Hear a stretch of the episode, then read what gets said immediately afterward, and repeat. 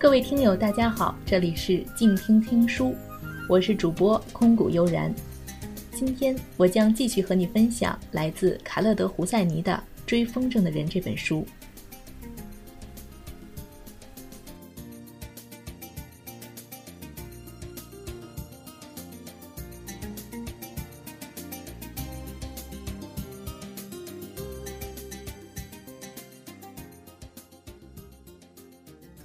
爸爸不耐烦地叹了一口气，那又刺痛我了，因为他不是没耐心的人，他总是直到夜幕降临才回家，留我独自吃饭。每一次我都记得清清楚楚。我问阿里：“爸爸在哪儿？什么时候回来？”虽然我知道他在建筑工地，看看这儿，检查那儿，难道那不需要耐心吗？我一度恨上他建造的那所蓄孤院里的孩子。有时甚至希望他们统统随着父母一起死掉。当你杀害一个人，你偷走一条性命。爸爸说：“你偷走他妻子身为人父的权利，夺走他子女的父亲。当你说谎，你偷走别人知道真相的权利；当你诈骗，你偷走公平的权利。你懂吗？”我懂。爸爸六岁那年，有个窃贼在深夜溜进爷爷的房子。我的爷爷，一个万众敬仰的法官，发现了他，但那个贼割开他的喉咙，立刻要了他的命，夺走了爸爸的父亲。翌日午前，当地居民抓住了那个凶手，人们发现他是来自昆都市地区的流浪汉。在午后祈祷仪式开始之前两个小时，凶手被吊死在橡树上。告诉我这件事的不是爸爸，而是拉辛汉。我总是从他人口里得知爸爸的事情。没有比盗窃更十恶不赦的事情了，阿米尔。爸爸说：“要是有人拿走不属于他的东西，一条性命也好，一块馕饼也好，我都会唾弃他。要是我在街上碰到他，真主也救不了。你明白吗？”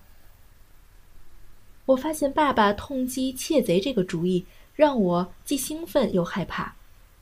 我明白，爸爸。如果说有什么真主的话，我希望他有其他更重要的事情做，而不是来关注我喝烈酒。好的，下去吧。说了这么多关于罪行的看法，我又渴了。我看着他在吧台斟满酒杯，心里想着，要再过多久我们才能再次这样交谈呢？因为真相摆在那儿，我总觉得爸爸多少有点恨我。为什么不呢？毕竟是我杀了他深爱着的妻子。她美丽的公主，不是吗？我所能做的，至少应该是试图变得更像她一点儿，但我没有变得像她，一点儿都没有。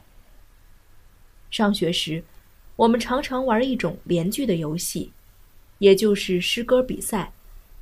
教授法尔西语课的老师从中主持，规则大抵是这样的：你背一句诗，你的对手有六秒钟的时间可以回答。但必须是以你背出来那句诗最后一个字开头的诗句。班里人人都想跟我一组，因为那时十一岁的我已经能背出加亚摩哈菲茨的数十篇诗歌，也能诵得鲁米著名的《马斯纳维》。有一次，我代表全班出战，并且旗开得胜。那天夜里，我告诉爸爸，他只是点点头，咕哝了一声：“嗯，不错。”为了逃避爸爸的冷漠，我埋首翻阅故去的母亲留下的书本。此外，当然还有哈桑。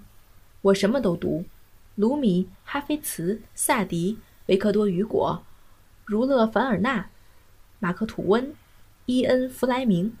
读完妈妈的遗藏，我从来不碰那些枯燥的历史书，只看小说和诗歌。之后，我开始用零花钱买书。我每周到电影院公园边上的书店买一本书，直到书架放不下了，就放在硬纸箱里面。当然，跟诗人结婚是一回事儿，但生个喜欢买首诗书多过打猎的儿子。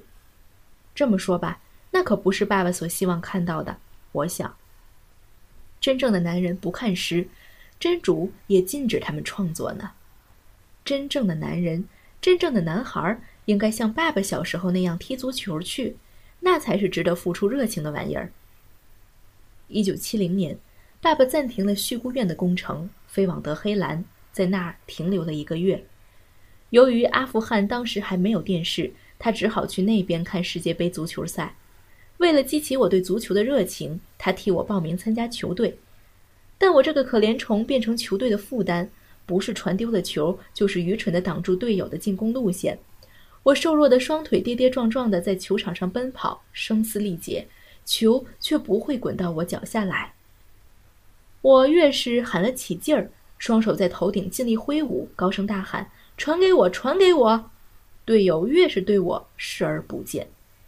但爸爸从不放弃。等到他没有将任何运动天分遗传给我的事实昭然若揭之后，他又开始试着把我变成一个热情的观众。当然，我所能做的就是这些，不是吗？我尽量装的兴致勃勃。我跟他一起，每逢喀布尔队跟坎大哈队比赛，就大声喊叫；每逢我们的球队遭到判罚，就咒骂裁判。但爸爸察觉到我并非真心实意，只好黯然放弃，接受这个悲惨的事实：他的儿子非但不喜欢玩足球，连当个观众也心不在焉。我记得有个新年。爸爸带我去看一年一度的比武比赛。比武竞赛在春季的第一天举行，至今仍是阿富汗举国热爱的赛事。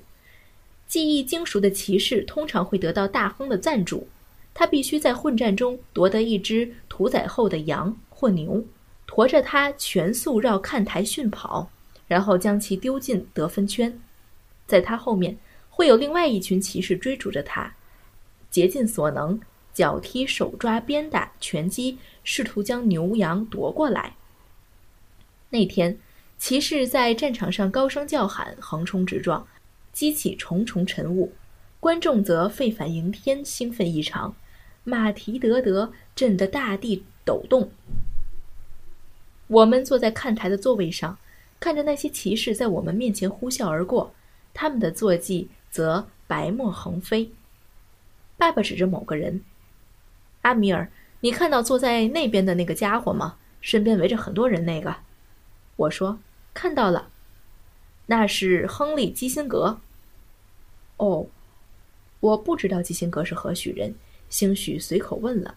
但在那个关头，我见到一件恐怖的事情：有个骑士从岸上跌落，数十只马蹄从他身上践踏而过，他的身体像个布娃娃。在马蹄飞舞间被拉来扯去，马队飞奔而过，他终于跌落下来，抽搐了一下，便再也没有动弹。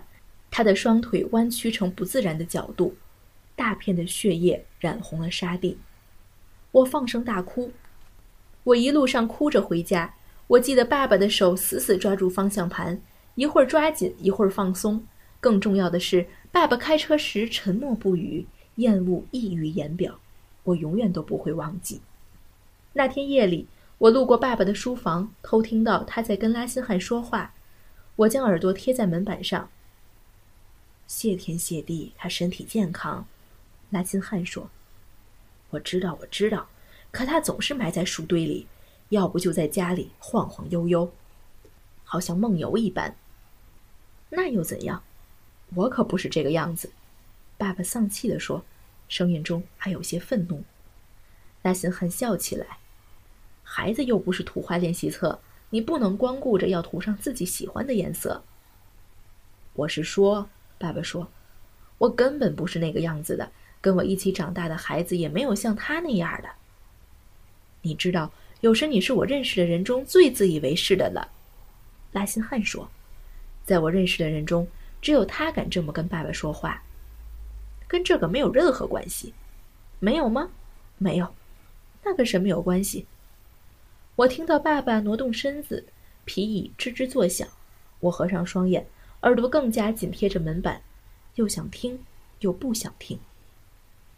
有时我从这扇窗望出去，我看到他跟邻居的孩子在街上玩，我看到他们推搡他，拿走他的玩具，在这儿推他一下，在那儿推他一下。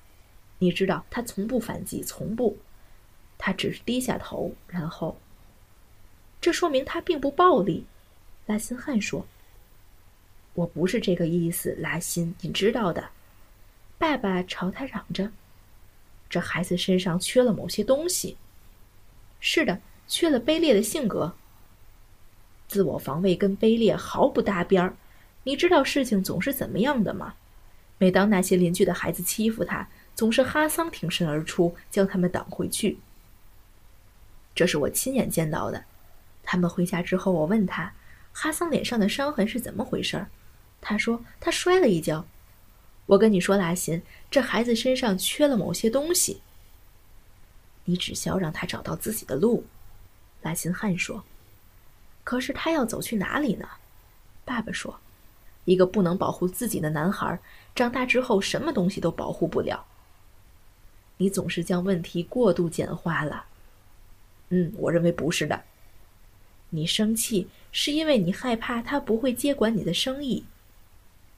现在谁在简化问题？爸爸说：“看吧，我知道你跟他关系很好。”这我很高兴，我是说，我有些妒忌。他很高兴，他需要有人，有人能理解他，因为真主知道我理解不了。可是阿米尔身上有些东西让我很烦恼，我又说不清楚。嗯，他就像是，我能猜到他在寻觅，在搜寻一个恰当的字眼。他放低的声音，但终究还是让我听到了。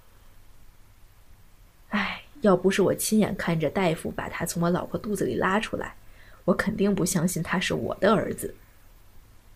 次日清晨，哈桑在替我准备早餐，他问我是不是有什么烦心的事儿，我朝他大吼，叫他别多管闲事儿。至于那卑劣的性格，拉辛汉错了。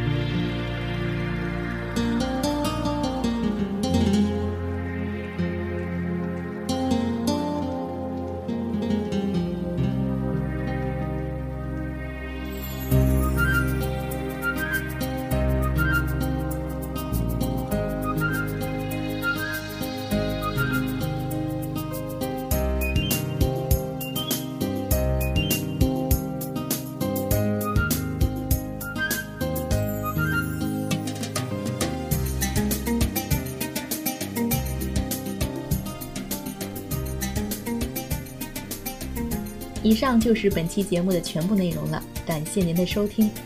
如果您喜欢我的节目，也可以在新浪微博上搜索“空谷悠然”找到我。好，感谢您的收听，我们下期再见。